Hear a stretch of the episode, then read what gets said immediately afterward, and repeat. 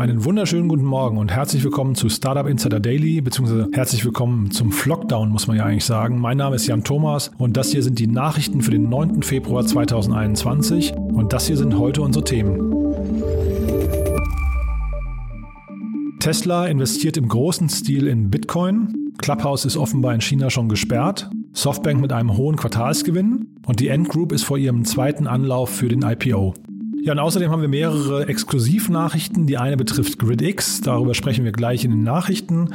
Und die andere betrifft Blacklane und dazu habe ich gleich Dr. Jens Wohltorf, den Co-Founder und CEO von Blacklane im Interview. Außerdem spreche ich gleich mit Jochen Krisch, dem E-Commerce-Experten von Exciting Commerce, über die interne Runde von Outfittery. Auch das ist sehr spannend. Von daher dranbleiben lohnt sich. All diese Informationen nach den Nachrichten mit Anna Dressel, aber vorher noch mal ganz kurz zu unseren Verbraucherhinweisen. Werbung diese Folge wird präsentiert von Safdesk, der smarten Buchhaltungssoftware. Safdesk steht für automatische Belegerfassung, intuitive und schnelle Angebots- und Rechnungserstellung, automatische Umsatzsteuervoranmeldung und Einnahmenüberschussrechnung. Außerdem bietet Safdesk integriertes Online-Banking, Schnittstellen zu Steuerberater und Finanzamt, übersichtliche Kundenverwaltung, Echtzeit-Steuerschätzer, sichere Datenverbindung und das alles made in Germany. Jetzt 100% Rabatt auf die die ersten sechs Monate sichern auf safdesk.de slash startupinsider.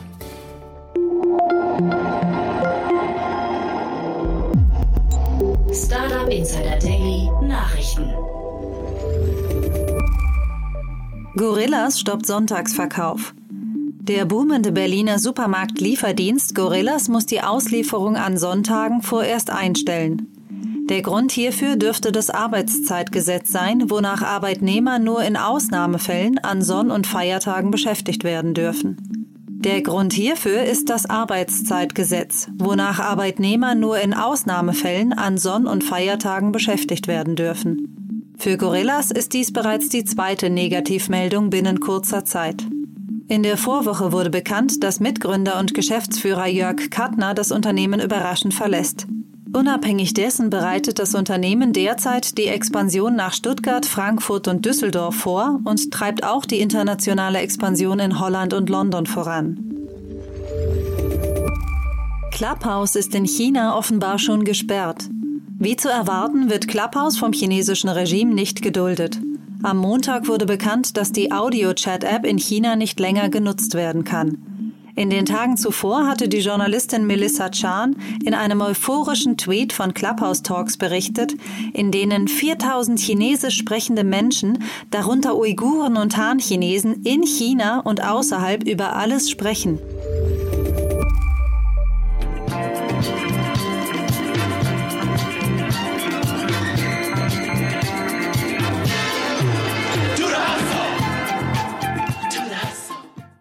HubSpot übernimmt The Hustle. Der US-amerikanische CRM-Spezialist HubSpot hat die Übernahme des US-Medienunternehmens The Hustle gemeldet. The Hustle ist für seinen Wirtschaftsnewsletter bekannt, der über 1,5 Millionen Abonnenten verzeichnet. Dieser ist vergleichbar mit The Morning Brew, das im Oktober 2020 mehrheitlich von Axel Springer übernommen wurde. Das Wirtschaftsmagazin Axios spekuliert, dass der Kaufpreis bei 27 Millionen Dollar gelegen haben dürfte.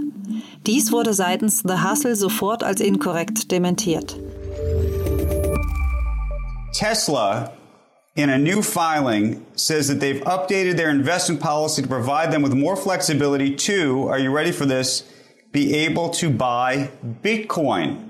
Tesla investiert in Bitcoin. Im Laufe eines Tages ist der Bitcoin-Kurs um fast 4000 Euro gestiegen. Grund dafür ist eine Ankündigung des Elektroautobauers Tesla gegenüber der US-Börsenaufsicht, dass man für umgerechnet 1,5 Milliarden Dollar Bitcoins gekauft habe. Dies entspricht etwa 7 bis 8 Prozent der liquiden Mittel. Außerdem wolle Tesla künftig Bitcoin als Zahlungsmittel akzeptieren. Der Automobilhersteller liegt derzeit auf Rang 7 der wertvollsten Unternehmen der Welt und hat eine Marktkapitalisierung von 820 Milliarden Dollar. GridX mit neuen Investoren. Beim Aachener Smart Charging Unternehmen GridX sind nach Informationen des Branchendienstes Startup Detector neue Investoren eingestiegen. Neu an Bord sind TS Ventures von Tim Schumacher sowie Sonnengründer Christopher Ostermann. Dies bestätigte das Unternehmen auf Nachfrage und unterstrich zugleich, dass man auf ein erfolgreiches Geschäftsjahr zurückblicken könne, in dem der Umsatz mehr als verdoppelt werden konnte. Laut Medienberichten beschäftigt GridX derzeit 35 Mitarbeiter und plant aktuell die Expansion in die USA. And Ed, if you blinked, you missed this one, but I think they got their message across. Five seconds may have been worth it in this case. Reddit kauft Super Bowl Spot. Die Online-Community Reddit spendiert sich und seinen Nutzern einen 5-Sekunden-Spot beim diesjährigen Super Bowl.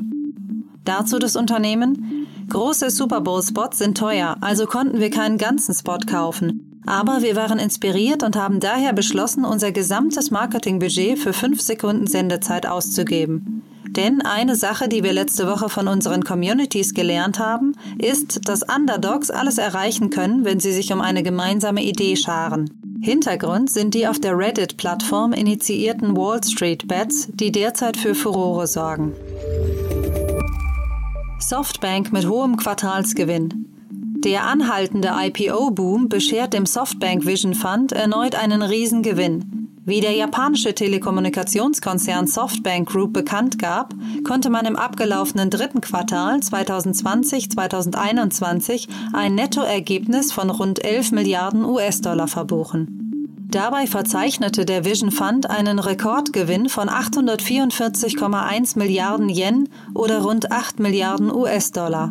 Noch vor wenigen Monaten stand Softbank aufgrund schwacher Investments und schlechter Geschäftszahlen in den Schlagzeilen. Eine Prognose für das Gesamtgeschäftsjahr gab Softbank jedoch nicht ab.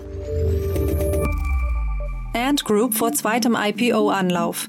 Der chinesische Finanzdienstleister Ant Technology Group verhandelt derzeit mit den Regulierungsbehörden in China über eine Neuauflage seines Börsengangs. Dieser wurde beim ersten Anlauf Anfang November 2020 kurzfristig abgesagt. Chinesische Regulierungsbehörden hatten von dem Konzern eine Restrukturierung verlangt und sind darum bemüht, die Macht von Tech-Giganten einzuschränken.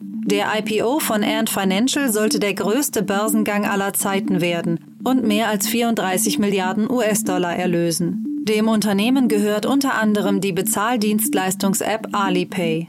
Insidern zufolge könne der Plan zur Restrukturierung noch vor Beginn des chinesischen Neujahrsfestes am 11. Februar verkündet werden.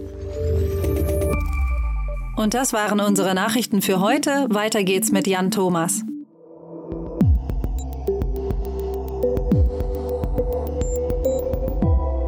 Ja, das waren die Nachrichten mit Anna Dressel. Herzlichen Dank, Anna. Und ich spreche jetzt wie angekündigt mit Dr. Jens Wohltorf von Blacklane und danach mit Jochen Krisch von Exciting Commerce.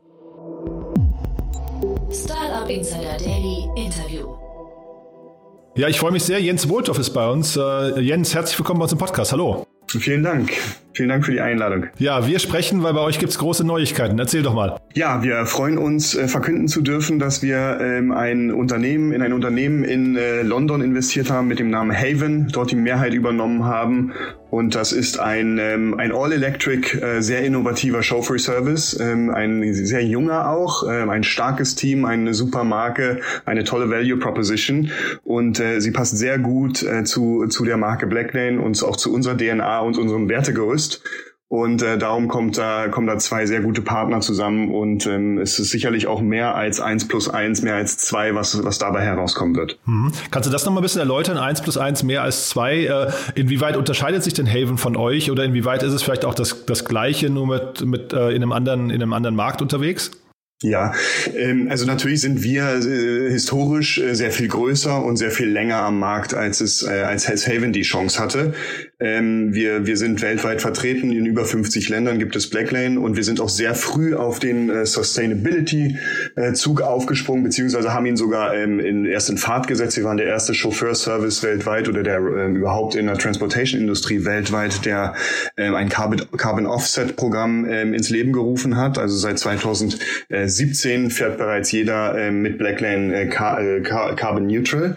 Ähm, das heißt, es war immer schon unsere Zielrichtung und ähm, wir haben auch weiter äh, angefangen zu elektrifizieren ein Jahr später ähm, und und ähm, und wir wollen das auch weiter ausführen und wollen im Grunde Richtung einem All-Electric Chauffeur Service uns auch weltweit entwickeln. Auf der anderen Seite Haven ähm, ist da schon natürlich auf kleinerem Level in einer ähm, Stadt, allerdings in einer der größten Städten, die auch Blacklane äh, Städte, die auch Blacklane bedient, ähm, sind uns aber in der Technologie, in der in dem Erfahrungsschatz einer vollelektrischen Flotte weit weit voraus und ähm, und darum kann man jetzt äh, deren ihre Expertise und unsere globale globalen Reach zusammenbringen, um eine wirklich ähm, erstklassige Value Proposition dorthin zu stellen. Mhm. Und ich hatte gelesen, dass äh, bei Haven ist InMotion, das ist von Jaguar und Land Rover der Venture Capital Arm äh, investiert ist oder die haben das sogar initiiert, ne? Ist das richtig? Genau, das ist deren äh, Corporate Venture Arm. Dort ist das entstanden. Das war die Wiege von Haven. Ähm, und die sind auch immer noch an Bord. Wir haben uns bewusst auch dafür entschieden, ähm, äh, keine Vollübernahme zu machen, sondern ein Mehrheitsinvestor ähm, zu sein in Haven, sodass wir auch weiterhin auf dieser Partnerschaft aufsetzen können. Ist auch eine starke Truppe. Sie haben auch tolle Fahrzeuge. Ähm, der Jaguar I-Pace ähm, beherrscht die Flotte dort in, in, in London für Haven. Und den werden wir auch weiter international einsetzen. Hm. Und die sind aber jetzt nicht, also äh, Land Rover, Jaguar ist jetzt nicht bei euch investiert dadurch, weil äh, ich frage, weil bei euch ist der Daimler auch mit drin. Das ist also kein Konflikt für euch. Kein Konflikt und äh, wäre es auch nicht, wenn Jaguar Land Rover an Bord käme. Bei Blackland sind sie aber nicht, äh, sondern wir sind äh, Gemeinschaftsgesellschafter bei, äh, bei Haven und ähm, sind aber eh schon seit vielen Jahren in gutem Kontakt. Ähm, ist auch sind auch starke Köpfe dort vertreten, ähm, genauso wie im Haven-Team. Ähm, von daher ist es äh, einfach schön auch zu sehen, dass das jetzt zusammenkommt. Und äh, sag mal, finanzielle Details zu dem ganzen Deal habt ihr nicht veröffentlicht, ne? Haben wir nicht veröffentlicht, darf ich auch leider ähm, vertraglich nicht, nicht teilen. Dann bringt mich das trotzdem nochmal dazu, Jens, wir haben ja so vor einem halben, dreiviertel Jahr miteinander gesprochen. Das war also so mitten in der Corona-Krise und da, da hattest du sehr transparent darüber erzählt, wie, äh, wie euch Corona getroffen hat. Unter anderem ging es um den Börsengang bei euch. Jetzt war vor ein paar Monaten zu lesen, dass ihr eine Mitarbeiterbeteiligung ähm, äh, ins Leben gerufen habt, um Mitarbeiter zu beteiligen. Kannst du uns vielleicht da nochmal kurz äh, sag mal, ins Bild rücken, A, Mitarbeiterbeteiligung und B, Börsengang. Wo steht ihr denn da? Also Börsengang, genau wie wir auch vor einem halben Jahr standen. Jetzt ähm, äh, hatten wir im Sommer tatsächlich ein bisschen positive Energie geschnuppert ähm, und dachten auch, dass das Schlimmste überstanden wäre, wie so viele. Ähm, letztlich haben wir uns dort geirrt und die weiteren Lockdown und Wellen, die dann die Welt getroffen haben, die haben auch bei uns natürlich dann entsprechend für, ähm, für eine Entschleunigung der, der, ähm, der Erholung ähm, gesorgt. Ähm, das heißt, da müssen wir jetzt einfach weiterhin geduldig bleiben, ähm, aus Sicht von äh, Blacklane, auch aus Sicht von Haven, ähm, dass wir über die über diesen Winter ähm, kommen, durch diesen Winter gut kommen und dann ab ab Frühjahr ähm, und Frühsommer dann wieder ähm, zurück äh, in alte Höhen schießen. Ähm, auf der die Mitarbeiterbeteiligung ist ein, ähm, also die hatten wir schon immer übrigens, ähm, allerdings nicht komplett für den gesamten für den gesamten Staff, für die gesamte Firma. Und, ähm, und gerade in Zeiten ähm, wie so einer, wie so einer Krise, ähm, die wir jetzt erlebt haben, ähm, war es uns ein Herzensanliegen, einfach auch das ähm, äh, jedem einzelnen Mitarbeiter zur Verfügung zu stellen, weil alle so toll zusammengerückt sind, so hart gekämpft haben, dass wir so gut durchkommen durch die Krise ähm, und so viele Innovationen während dieser, wie dieser Zeit ähm, initiieren, so viel uns neu erfinden und den Pitstop wirklich genutzt haben. Und ähm, und aus diesem Grund ähm, war das überfällig. Und ähm, ich freut mich einfach sehr, dass ähm, alle Mitarbeiter, alle das ganze Team, das die ganze Familie, wie wir sie nennen, ähm, nun am Erfolg von Blackland auch direkt partizipieren kann. Und wir ein Riesenpool an Unternehmer jetzt sind. Und das macht einfach Spaß. Ich frage auch deswegen, weil momentan ja in der Startup-Szene relativ, also der Bundesverband Deutsche Startups fordert ja, dass diese Mitarbeiterbeteiligung, also in Form von ESOP, irgendwie ja leichter äh, werden, leichter ermöglicht werden, damit man eben auch Mitarbeiter binden kann. Bei euch ist das anders, weil ihr einen Börsengang damit verbindet, richtig? Nein, wir haben, das ist bei uns anders, ähm, weil es ein virtuelles Share-Programm ist. Ähm, das ging auch schon immer, mit natürlich mit den Nachteilen, dass es, ähm, dass es eine äh, gehaltsähnliche Auszahlung dann im Falle eines Exits nach sich zieht und ähm, natürlich auch von der vollen Steuerpflicht dann getroffen wird. Äh, daran wird gearbeitet, dass wir es wie im, im amerikanischen Raum beispielsweise, dass man tatsächlich echte Shares ausgeben kann, ähm, äh, die, die aber nicht gleich zu einer Steuerlast dann führen. Ähm, das wäre natürlich dann auch insgesamt ähm, äh, finanziell attraktiver für den Mitarbeiter und da sind wir noch nicht, aber die Zeichen stehen da, stehen da ganz gut. Ähm, dieses virtuelle Programm, was wir einsetzen und auch andere Startups in Deutschland einsetzen, das gab es schon immer, das funktioniert auch immer mit ein paar Pferdefüßen eben. Mhm. Das heißt erstmal Corona für euch, du hast jetzt eben relativ viele positive Aspekte genannt. Äh, ihr kommt da irgendwie gut durch, ja? Ja, also definieren wir gut. Ja, ich wünschte, es wäre äh, nicht geschehen, ähm, aber wir kommen da gut, wir kommen da durch und ähm, haben viel daraus gelernt, würde ich sagen. Und das hat uns stärker gemacht und ähm, wir, wir werden nicht nur durchkommen, sondern wir werden viel stärker als vorher daraus hervorgehen. Ähm, das sieht man jetzt auch an unserer Partnerschaft mit Haven, an dem Investment. Ähm, es gibt viel Potenzial, viel Opportunitäten, viel Konsolidierung im Markt dort draußen. Es wird sicherlich eine andere Industrie werden. Das Reiseverhalten wird ein anderes werden. Die Transportindustrie wird eine andere sein. Ähm, vielleicht wird auch weniger gereist. Ähm, nichtsdestotrotz werden wir dann, äh, wir beabsichtigen wir sind sehr zuversichtlich, dass wir unseren Market Share vervielfachen äh, werden können in, in sehr kurzer Zeit. Und ähm, darauf legen wir es jetzt gerade auch an. Na, das klingt aber selbstbewusst. Äh, vielleicht nochmal kurz die Frage, du hast eben Innovation angesprochen, Jens. Gibt es da ein, zwei Beispiele, die ihr entwickelt habt, wo du sagst, ihr habt so viele Themen jetzt irgendwie angestoßen, die vielleicht sonst nicht passiert wären?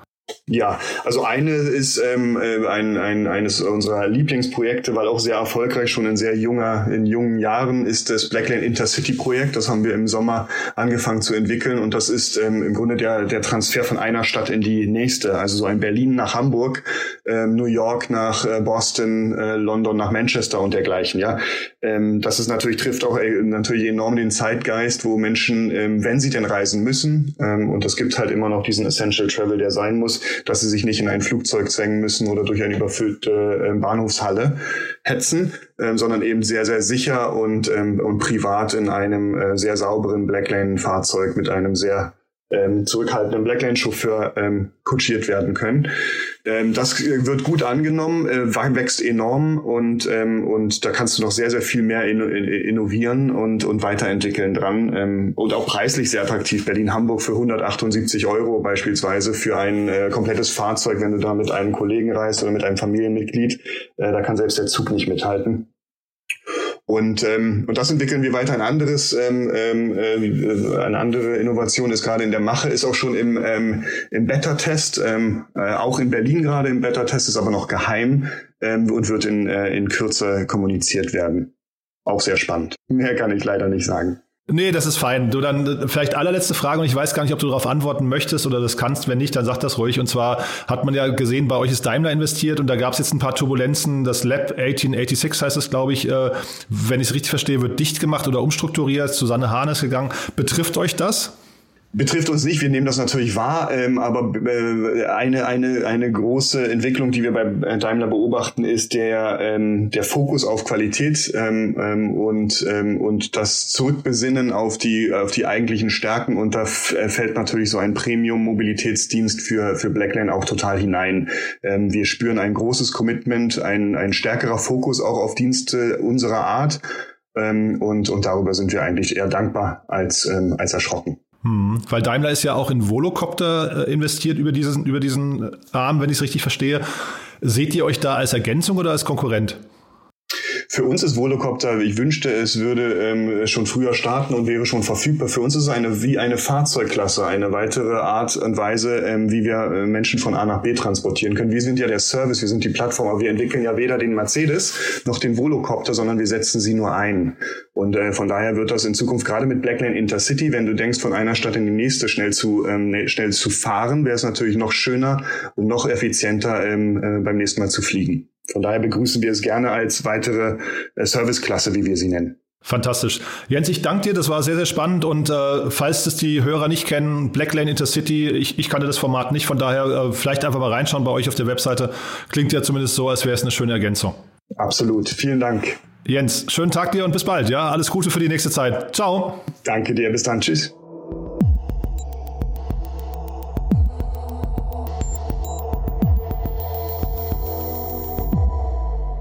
Ja, so viel also zu der Akquisition von Blacklane. Vielen Dank nochmal, Jens. Äh, sehr spannend und vielen Dank, dass du hier warst. Und damit kommen wir gleich zum nächsten Gast äh, und der hat zu tun mit Outfittery. Da gab es eine interne Runde und ihr habt ihr vielleicht mitbekommen, Outfittery sucht schon seit längerer Zeit Investoren. Ähm, externe Investoren konnte man jetzt erstmal nicht von sich überzeugen, aber das ist vielleicht auch gar nicht schlimm. Es gab eine interne Runde, darauf haben uns die Kollegen von Startup Detector aufmerksam gemacht. Vielen Dank nochmal dafür. Und ich habe versucht, sowohl mit den Investoren zu sprechen, als auch mit Julia Bösch. Beides hat nicht geklappt. Beide haben es vorgezogen, mir E-Mail-Statements zu schicken. Und ich lese dazu vielleicht mal das von Julia Bösch vor. Wir, also Outfittery, haben das Pandemiejahr 2020 genutzt, um wichtige Grundlagen für die Zukunft zu schaffen. Wir haben unser Management-Team verstärkt und unseren Service und unsere mittlerweile eine Million Kunden weiter ausgebaut. Wir haben zuletzt die datenbasierte Empfehlungsfunktion Dein Shop gestartet, sowie das Produktsortiment um Sportmode erweitert. Die neuen Angebote haben zu einer höheren Kundenbindung geführt und der Umsatz stieg 2020 um 11 Prozent pro Kunde. Außerdem haben wir mit unseren Bestandsinvestoren eine interne Finanzierungsrunde abgeschlossen. Über die Einzelheiten der Finanzierungsrunde haben wir Stillschweigen vereinbart. Im Fokus stehen nun beschleunigtes Kundenwachstum und eine weitere Umsatzsteigerung pro Kunde. Wir wollen gar nicht in ein New Normal, sondern direkt einsteigen in die Zukunft. Dafür sind wir optimal aufgestellt. Und das stimmt wahrscheinlich auch und das möchte man auch nicht schlecht reden. Nichtsdestotrotz, die interne Runde kann man natürlich so und so sehen. Es ist schon länger bekannt, Outfittery sucht, wie gesagt, nach Investoren und es war auch klar, dass man zumindest versuchen möchte, die Matching-Fazilität der äh, Corona-Hilfen für sich zu nutzen. Ob das geschehen ist, wissen wir nicht. Aber bevor wir jetzt hier zu sehr einsteigen, vielleicht hören wir erstmal ganz kurz. Julia Bösch, die Co-Founderin und äh, CEO von Outfittery, war vor kurzem bei Cheftreff und hat kurz erklärt, was Outfittery überhaupt macht. Vielleicht hören wir mal ganz kurz in das Interview rein. Julia erklärt dort, was Outfittery genau macht. Also ich bin Julia, Gründerin und CEO von Outfittery ähm, und äh, somit ist es meine Mission, Männer einzukleiden. Das heißt, wir bieten einen Personal Shopping Service an, sind damit mittlerweile europäischer Marktführer und dürfen aktuell eine Million Männer in neun europäischen Märkten einkleiden. Ja, das ist also Julia Bösch äh, mit der Erklärung, was Outfittery als Geschäftsmodell verfolgt. Und jetzt vielleicht mal ganz kurz, was im Handelsregister zu lesen war. Dort war also jetzt zu lesen, dass mit Beschluss der Gesellschafterversammlung vom 21.12.2020, also Ende letzten Jahres, das Stammkapital um 222.826.000 Euro auf 367.355 Euro erweitert wurde. Das bedeutet also ungefähr ganz grob zwei Drittel oder knapp zwei Drittel erhöht. Das ist schon echt heftig, weil es handelt sich nicht um einen Exit, es handelt sich um eine interne Runde. Und um das so ein bisschen einzuordnen, habe ich Jochen Krisch gebeten, das vielleicht mal für uns einzuordnen. Und ich finde es toll, dass du dir die Zeit genommen hast, Jochen. Äh, du bist ja mit Exciting Commerce einer der ja absoluten Vordenker im, im deutschen E-Commerce. Von daher ganz lieben Dank schon mal vorab, dass du dir die Zeit nimmst und wir hier kurz über Outfittery sprechen können. Hallo und herzlich willkommen. Gerne, danke dir. Du, wir sprechen über die News bei Outfittery und äh, steigen direkt ein. Outfittery hat man also eine Pay-to-Play oder Downround gemacht. Da wurden die internen Investoren quasi zur Kasse gebeten. Und wollen wir mal kurz auseinandernehmen, wie es dazu kam. Warum haben die denn keine neuen Investoren gefunden? Ja, die Frage, ob sie überhaupt welche wollten. Also es wirkt natürlich so, als ob die, die, äh, als ob es keine Option gegeben wäre. Aber es kann ja auch sein, dass die alten Investoren jetzt günstig die Chance genutzt haben, einfach ihre Anteilspakete auszustoppen. Mhm. Vielleicht müssen wir einmal kurz in das Modell einsteigen. Äh, wie würdest du denn das Modell beschreiben von Outfittery? Und ist das denn zukunftsfähig? Also ist das ein Modell, was irgendwie en vogue ist oder ist das eher ein Modell, was vielleicht seinen Zenit schon überschritten hat? Also das Kernmodell, und sie entwickeln sich ja gerade weiter, ist ähm, das Outfits mit Stylisten, nennen sie die, ähm, ähm, vorausgewählt werden und äh, dann entsprechend abonniert nicht wirklich werden, aber sagen wir so, dass man, dass man regelmäßig Outfit-Vorschläge bekommt und das behält, was einem gefällt. Sie entwickeln es gerade ein bisschen weiter, weil sie auch einen festen Shop machen, sodass sie einfach auch mehr Möglichkeiten haben, nicht nur von den Stammkunden zu profitieren, sondern A von gelegentlichen Kunden. Ich weiß gar nicht, ob es so weit schon offen ist, aber zumindest, dass die Leute auch flexibler sind, äh, selber mal einzukaufen, dann, wenn sie eben Bedarf haben. Ähm, also insofern das Modell ja, das ist so im Werden, würde ich jetzt mal sagen. Es gibt ja ein berühmtes Vorbild Stitch Fix, was sich alles an, allerdings an Frauen wendet und ähm, im Grunde sehr erfolgreich ist. Sie haben auch so eine Corona-Down-Welle drin gehabt, wo es nicht so gut lief, aber seitdem wieder gut. Ähm, ich würde schon sagen, das ist für eine bestimmte Klientel ein gutes Modell. Ähm, die Frage wird halt, oder vor der Weichenstellung, vor der Outfitter immer steht, sind Männer die attraktivere Zielgruppe oder Frauen? Kann man mit dem Männermodell in die Frauenrichtung gehen? Oder ist andersrum der Weg besser gewesen, wie Stitch Fix eben gemacht hat, dass man mit den Frauen beginnt und dann eben das für weitere Zielgruppen erschließt? Aber ich meine, das ist ein, kein einfaches Modell. Ich bin ein Freund davon, weil ich sage, alle Modelle, die sich an Stammkunden wenden und eine Stamm Kundschaft aufbauen, sind tendenziell langfristig attraktiver, aber das ist natürlich auch ein mühsames Geschäft. Hm. Hast du da Zahlen? Also man munkelt ja, dass der Churn relativ hoch ist. Ähm, kennst du so die Kundenakquisitionskosten und so den Customer Lifetime Value? Oder hast du dazu Insights?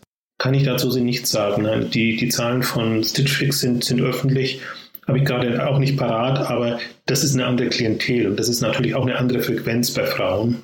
Ähm, in, insofern ist das nicht vergleichbar. Und für die äh, männlichen Zielgruppen gibt es nichts, was öffentlich präsent wäre. Also ich habe jetzt auch keine internen Unterlagen jetzt von, von Outfittery oder von anderen, sodass ich da was sagen könnte. Hm. Outfittery und Modomoto haben ja gemerged vor etwa anderthalb Jahren, glaube ich ungefähr.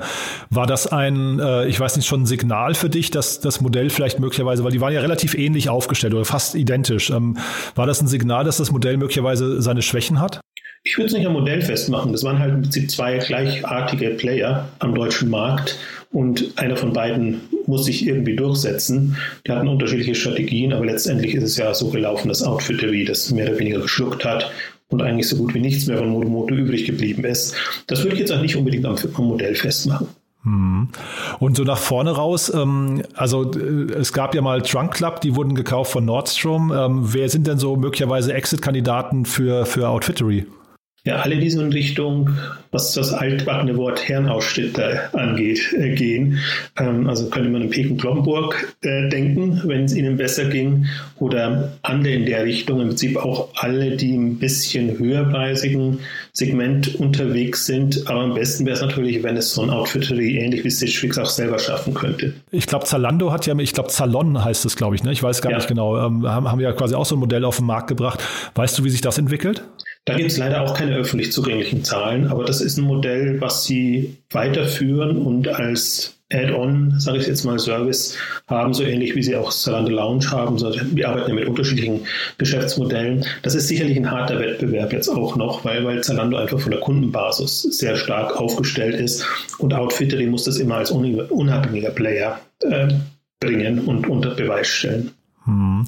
Und dann nochmal ein kurzer Blick in die Glaskugel, Jochen. Was würdest du sagen in zwei, drei Jahren? Wo steht Outfittery da? Ja, das ist wirklich ein großer Blick in, in die Glaskugel. Also, wie gesagt, ich bin nicht so skeptisch, ähm, was das Modell angeht, wie manche andere. Ich glaube, es gibt ein Marktsegment dafür. Ich schätze auch durchaus das Team vergleichsweise stark ein.